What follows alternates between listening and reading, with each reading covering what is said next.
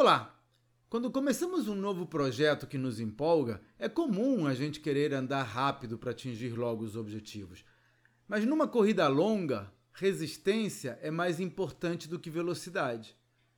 Para garantir que você não apenas comece forte, mas permaneça forte num projeto de longo prazo, a minha recomendação é definir limites mínimos e máximos para quanto tempo você vai dedicar a esse projeto.